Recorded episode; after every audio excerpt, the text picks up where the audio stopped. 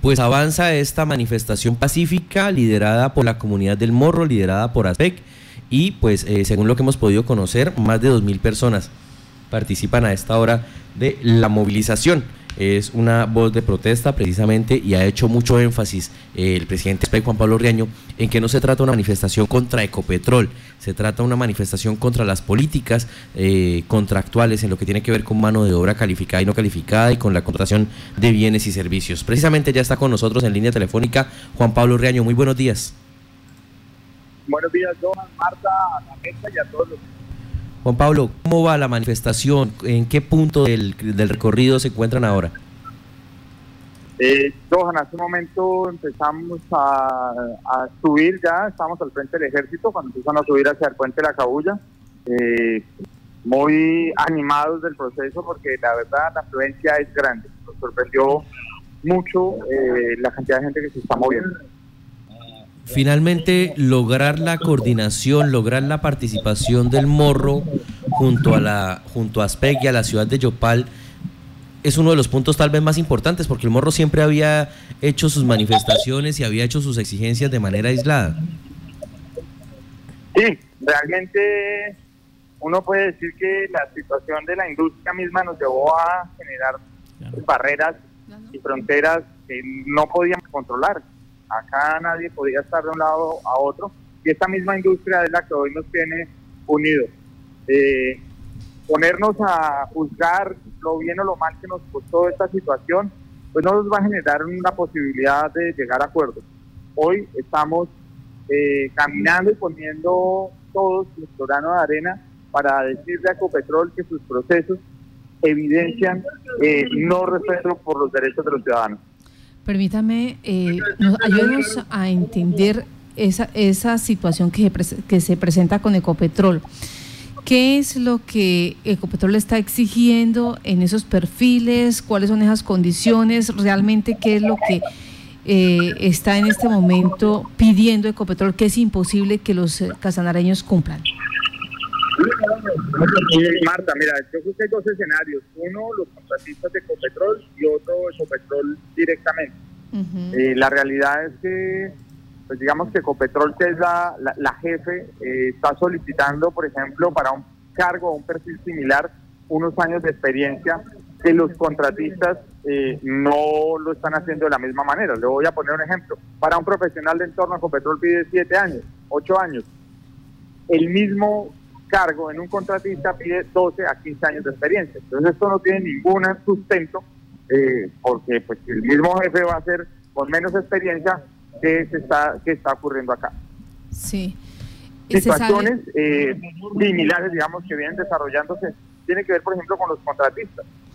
Que a pesar de que acá existe el personal capacitado, competitivo, los profesionales requeridos, pues nos están trayendo gente de otras ciudades y hemos hecho eh, público esto, hemos denunciado el asunto, hemos buscado a través con los nombres completos y sus cédulas y, y cisbenes que no están registrados acá en Yopal, que no pertenecen a Casanare, y pues todo lo que hace es vulnerarle todas luces los derechos de las personas que vivimos acá, los esfuerzos de padres de familia para que los hijos estudiaran y tuvieran la oportunidad de trabajar, y lo que estamos teniendo es una serie de profesionales y de personas desempleadas hay una situación, ustedes tienen en concreto cuántos, Perdóname. ustedes tienen claridad cuántos, eh, cuántas vacantes hay, cuántas, eh, ¿cómo se llamaría? Oportunidades laborales está eh, tiene Ecopetrol para Casanare. Eh, los contratistas, pues no tenemos el dato preciso. En relación a Ecopetrol, tenemos ya definidos que hay 31 cargos directos que están en proceso de selección o que ya fueron seleccionados. Eh, muchos de nosotros nos hemos postulado, estamos haciendo parte de estos procesos y justamente hoy le estamos diciendo al Copetrol, por favor revise que estos procesos se hagan en los mejores términos. No puede ser que, por ejemplo, uno de los documentos que se requieren para adelantar este tipo de procesos, que es el certificado de residencia, no se cumpla cuando hay procesos de selección. Entonces llegan y se presentan, la gente que se acá pues, presenta su certificado de residencia y los que no están acá no lo presentan y siguen el proceso como con ninguna dificultad. Entonces estamos viendo con Petroles, mire, busquemos la manera en que realmente los procesos se hagan de forma adecuada y no vulnere más derechos. Juan Pablo, pero ya ustedes vienen haciendo la solicitud desde hace eh, algún tiempo y hasta el momento, pues al parecer no ha, ha sido atendido este llamado. ¿Qué más se tiene eh, pues, o qué otras herramientas se pueden eh, utilizar para que Ecopetrol empiece a tener más control en lo que usted acaba de decir? Pues, primero hay que reconocer que esto no solamente es de Ecopetrol, esto es sistémico, es de toda la industria. Eh, ya hemos reconocer esos derechos. Segundo, evidentemente hemos venido mostrando los escenarios a través de medios, a través públicos. Hoy en día ya contamos con una pediría eh, para hacerle seguimiento al tema laboral y al tema de los em, eh, bienes y servicios. Digamos, estamos buscando las alternativas, también hemos eh, buscado espacios en el orden nacional para hablar con Ecopetrol y con prueba en mano, con carpeta en mano, ir y demostrarles qué es lo que está pasando.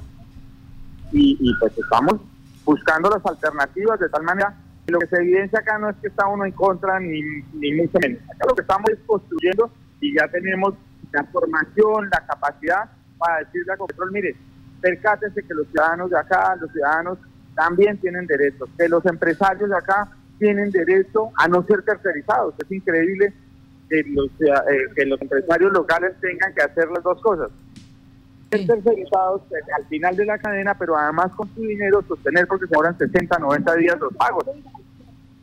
Bueno, ustedes ya están en la manifestación, ya en el puente de la Cabulla, ya hicieron algunos eh, algunos recorridos, ahora siguen ese proceso.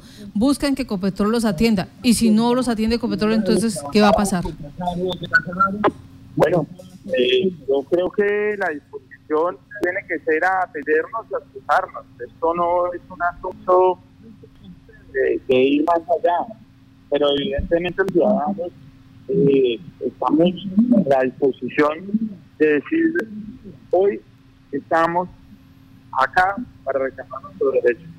Entonces, esperemos que esto no avance más allá, por supuesto, todo es dentro del marco de la ley, el lo organizado posible, esto dentro del, cumplimiento de no vulnerar derechos, de no ir más allá de, de pues, digamos, sean eh, completamente eh, adecuadas, pacíficas y pues está incluso acompañadas por está la Defensoría del Pueblo acá. El policía está haciendo evidentemente pues el acompañamiento. Estamos que hemos visto personas de la alcaldía, secretarios, también están acompañando. Me parece que es fundamental y que le da validez a esa exigencia que como ciudadanos estamos haciendo. El respeto por los procesos se hagan debidamente.